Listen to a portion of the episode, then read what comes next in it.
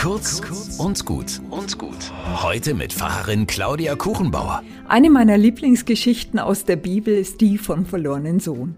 Da wird erzählt, wie ein Sohn sich sein Erbe auszahlen lässt und voller Hoffnung und Lebenslust in die Welt startet. Freunde findet, alle möglichen Partys auskostet, bis schließlich sein ganzes Erbe verbraucht ist.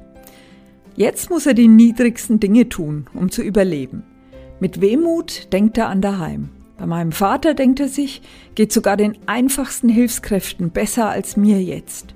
Und er beschließt heimzugehen. Nicht als Sohn, seine Ansprüche hat er sich ja schon auszahlen lassen. Er will arbeiten, egal was, egal wie schwer. Und dann wird's dramatisch.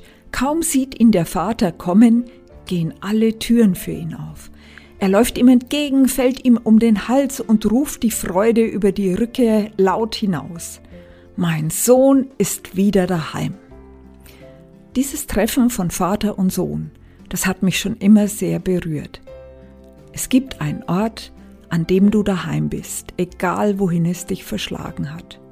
Mein Lieblingsbild für das, was Glauben ausmacht und Kraft gibt.